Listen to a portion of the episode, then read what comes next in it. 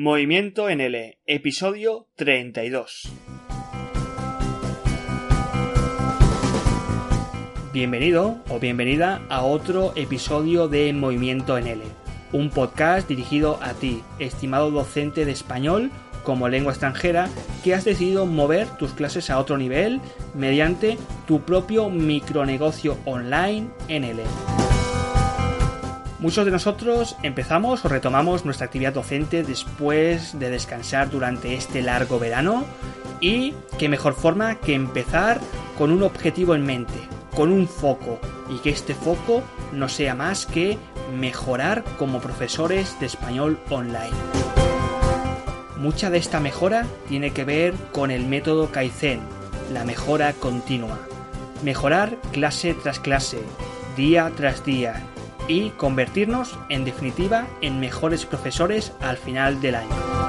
Si estás interesado en convertirte en mejorar tu tarea como docente de español online, en este podcast te doy 5 herramientas Kaizen para que las incorpores en tus clases virtuales para que al final del año seas mejor profesor de lo que un día, estimado docente, fuiste.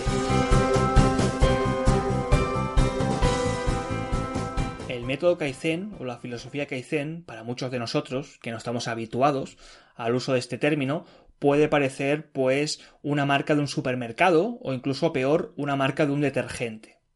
Sin embargo, cuando hablamos de método Kaizen, tenemos que situarnos en un movimiento que surgió en Japón y que está vinculado en sus orígenes a los procesos industriales y a los procesos de producción de cualquier empresa.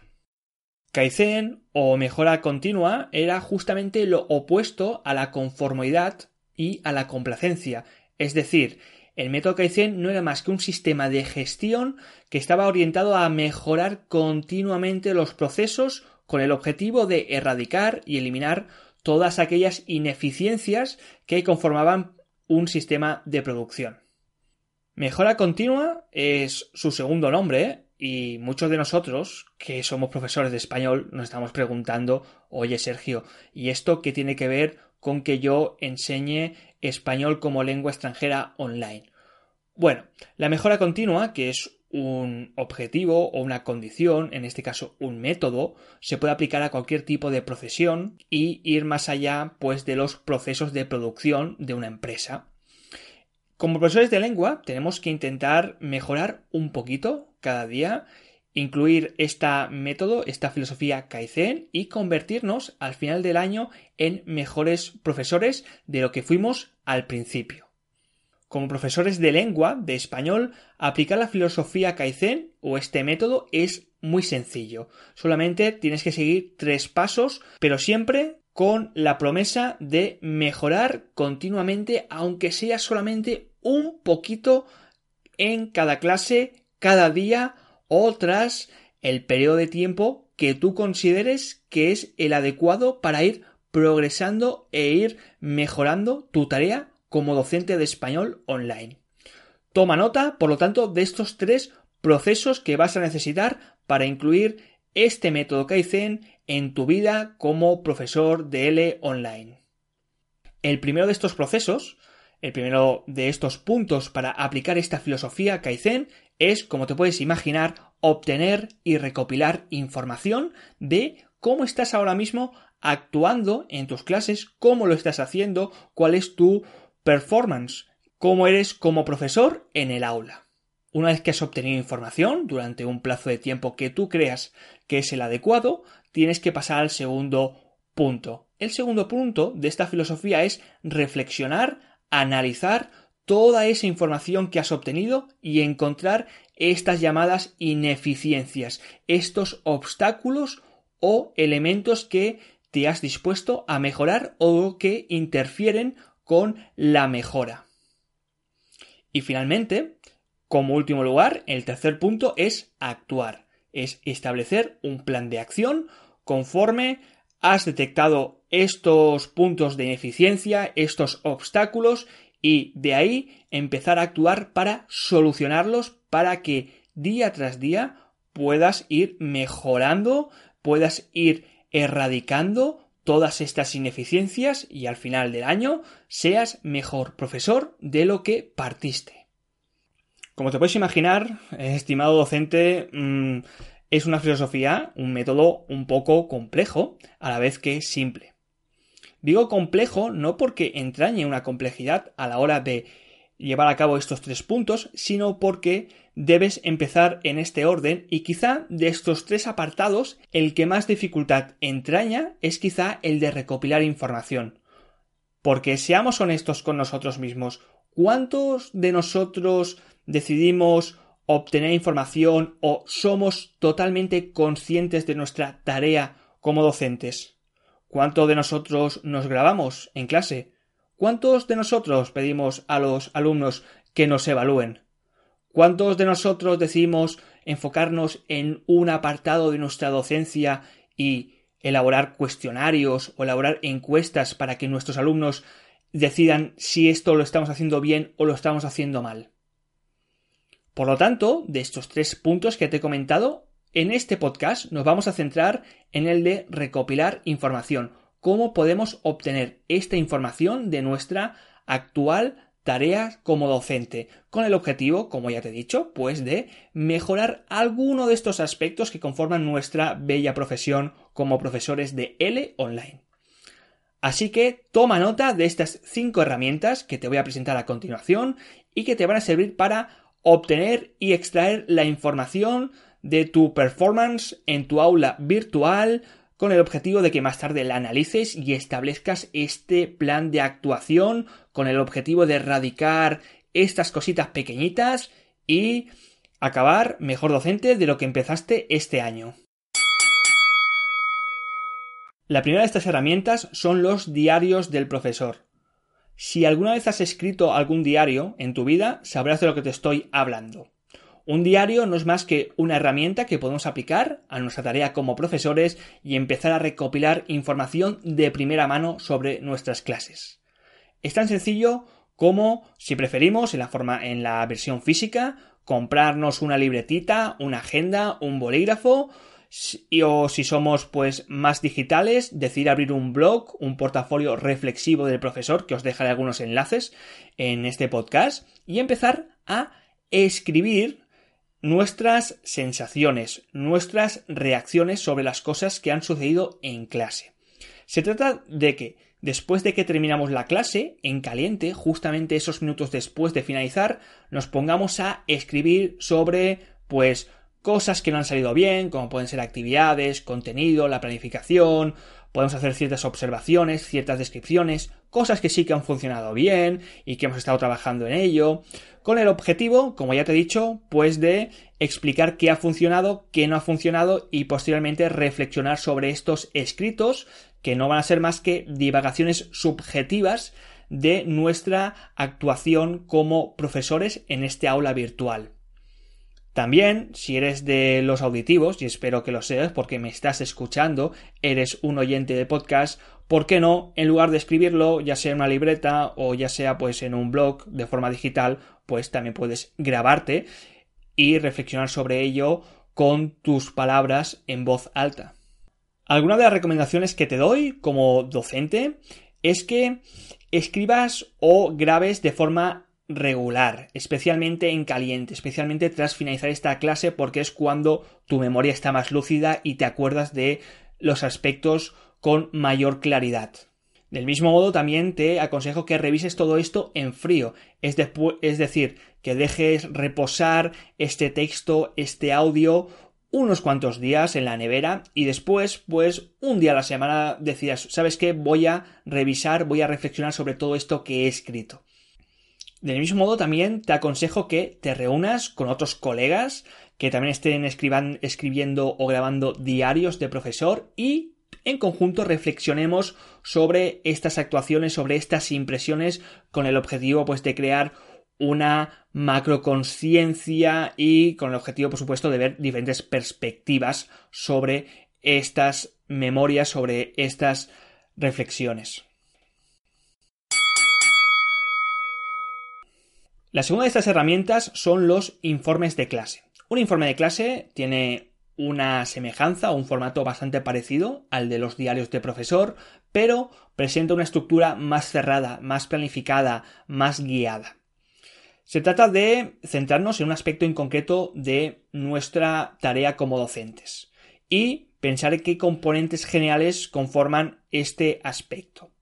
Se trata de crear un inventario estructurado o una lista formada por ítems relacionados con estos componentes. Algunas de estas preguntas, por ejemplo, algunos de estos componentes pueden ser, por ejemplo, cuáles fueron los principales objetivos de clase, qué aprendieron realmente mis alumnos, qué procedimientos didácticos utilicé, qué, problemas encontré y cómo los resolví, cuáles fueron las partes más productivas de la clase, esta actividad funcionó o no funcionó y por qué. Es decir, se trata de eh, escribir una serie de preguntas, una serie de ítems, como puede ser también en formato, pues puede ser cuestionario o en formato de pregunta abierta, como vosotros queráis, y luego, pues, eh, reflexionar tras la clase del mismo modo que en los diarios del profesor en caliente y completar estas preguntas o estos ítems. Como ves, pues es una forma bastante eh, guiada, bastante estructurada de ceñirte un aspecto concreto de tu tarea como docente y empezar a hacer pues preguntas de diferentes puntos de vista.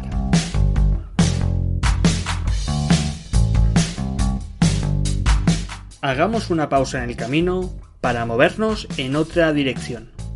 No te voy a quitar mucho tiempo, te lo prometo.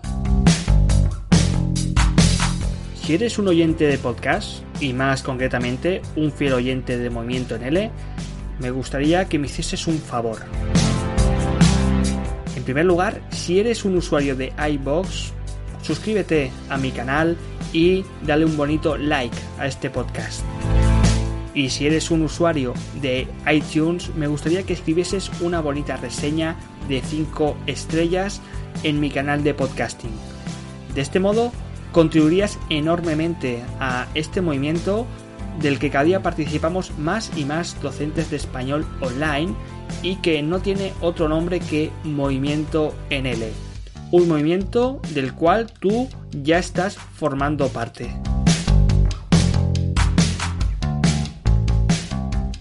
La tercera de estas herramientas son los cuestionarios o las encuestas. A diferencia de las herramientas anteriores, estas herramientas no están tanto dirigidas a que nosotros divaguemos, a que nosotros extraigamos información sobre nuestra propia tarea docente, sino que se trata de una herramienta que está dirigida principalmente a recoger información a partir de la valoración y la percepción de nuestros alumnos sobre pues algún aspecto relacionado con nuestra enseñanza.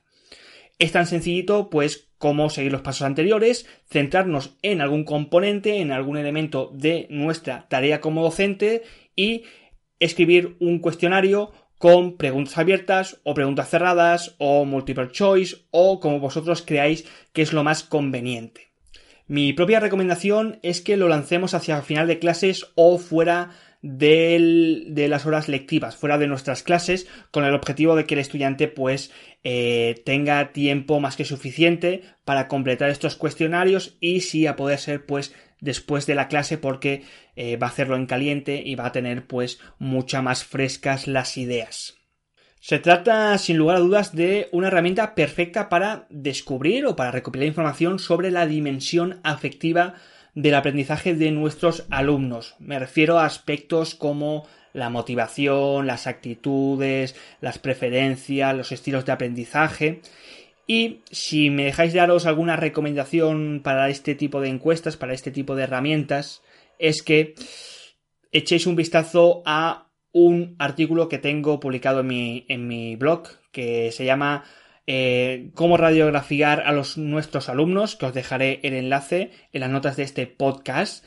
en el cual eh, vais a poder ver cómo yo utilicé una de estas encuestas, uno de estos cuestionarios con el objetivo de extraer información sobre las actitudes de mis alumnos en los primeros días de clase y que vais a poder utilizarlo sin problemas en vuestras clases online. La cuerda de estas herramientas, y esto es eh, la gran ventaja con profesores online, son las grabaciones de vídeo y de audio. A diferencia de las herramientas anteriores, son herramientas que gozan de mucha más objetividad. Hoy en día grabar una clase, siempre y cuando le pedamos permiso a nuestros estudiantes o a nuestro estudiante, es algo relativamente sencillo gracias a que la gran mayoría de programas de videoconferencia pues incluyen un botón o algún tipo de aplicación quizás secundaria para grabar tanto el vídeo como el audio de nuestras clases virtuales. Se trata de pedir permiso, en primer lugar, a nuestros estudiantes conforme vamos a grabar esta clase. Eh, si ellos no quieren aparecer, pues simplemente eh, bloqueamos la cámara o o el audio a poder ser del estudiante y después de esta grabación pues se trataría de reflexionar, de visualizar o de escuchar esta grabación y tomar notas de nuestra actuación ya sea pues en un componente en general, es decir, específico, como puede ser algún aspecto de nuestra enseñanza, o bien pues simplemente visualizarla con el objetivo de ir extrayendo errores o interferencias o cosas que no nos gustan en general durante nuestra tarea como docentes y posteriormente centrarnos en la siguiente grabación en ese aspecto en concreto.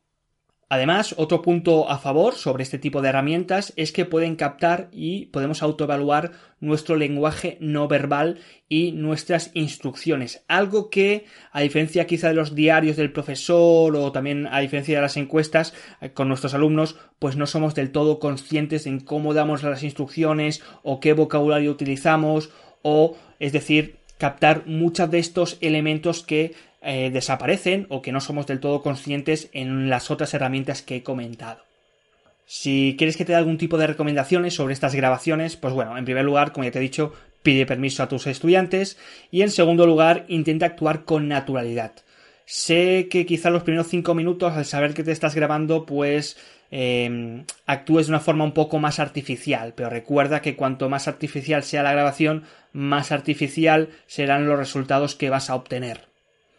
Además, también te recomiendo que no solamente grabes una única sesión, sino que hagas varias sesiones y que destines por lo menos una, una, vez al mes a visualizarlas. Es decir, que no te guíes por una única grabación, ya que los resultados no son los de la realidad.